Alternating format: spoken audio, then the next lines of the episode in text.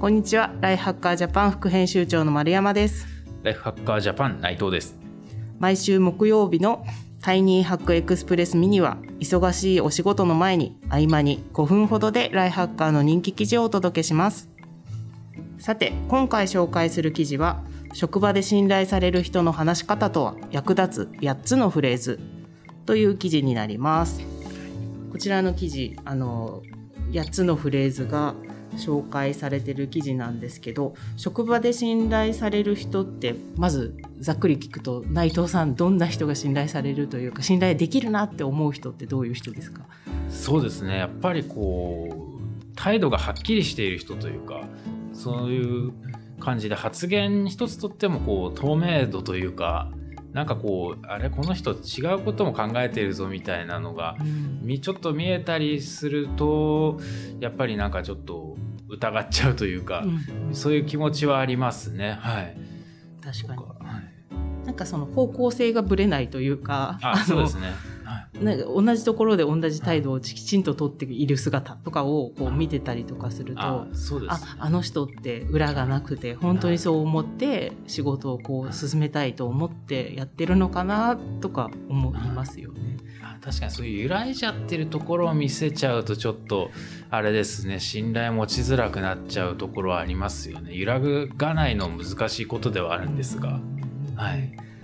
なんかあの記事の中ではやっぱり理想的なコミュニケーションとは自分の正しさばかりを主張する不愉快な知ったかぶりと思われずに言いたいことを理解してもらうことですって書いてありまして、まあ、自分の意見だけを言い続けてしまうとか人の意見を聞かずに僕はこう思ってますこうですこうですなのでこうですで終わってしまうとかではなくてコミュニケーションってやっぱり対話だし仕事ってゴールがあってそこに向けてやることなので自分はこう思ってます。あなたはどうですか？とか。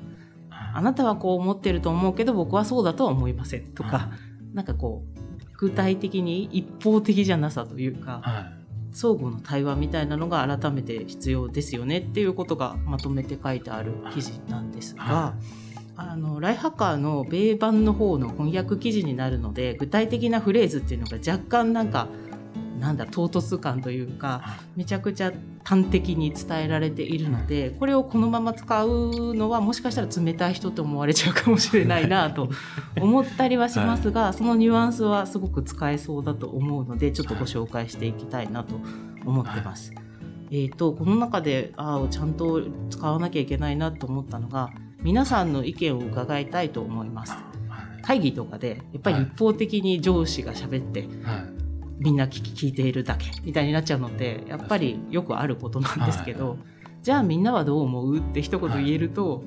広がりますよね。はい、あとはそのきちんと人のことを評価するじゃないですけど、はい、人前で何さんの成果を認めたいと思いますとかあれすごい良かったよねって言ってくれるだけで、みんなのああれは良かったのかっていうなんか共通認識みたいなのが広がると思うのでそれも使えそうだなってすごい思いました。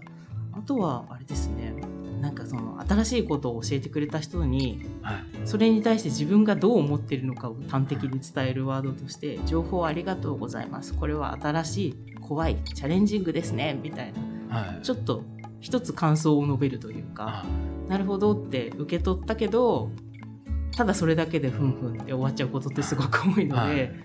僕はこう思うよってことを一言言えるっていうのがすごく良さそうかなと思いました。そうですね。確かに僕も全く同感というかむしろ僕はまだあの上に立つというよりか下からこう従うタイプな立場の人間なんで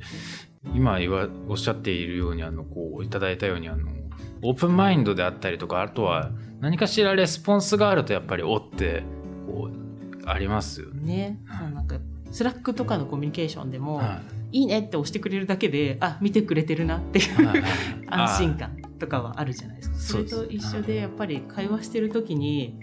こうですこうです僕からは以上です。シーンってなっちゃうと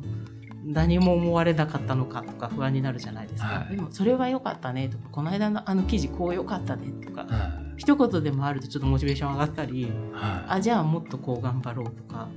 あとあの時の私のこれはミスだったんだけどこうしないでねとか失敗談をちょっと上司が語ってくれるとか、そういうのもあるとあはい。ダメだったんだ。ダメだと思ってたけどやっぱダメだったんだ。みたいな気づきがちゃんとできるのははい。すごくいいかなと思いました、なんかそんなあたりのこのまんまは使いづらいかもしれませんが私だったらこう使うかなっていうのを考えてコミュニケーションのフレーズを使ってみていただくと職場でのやり取りはうまくいくんじゃないかなと思いました。そうですね。はい。ぜひあの自分の言葉に落とし込んで使っていただきたいですね。はい。ということで今回紹介した記事は「職場で信頼される人の話し方とは役立つ8つのフレーズ」という記事でした。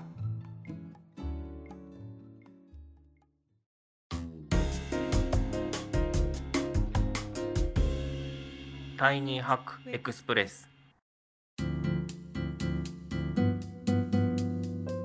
ドキャスト版をお聞きの方は概要欄に記事の詳細がございますのでぜひご覧ください。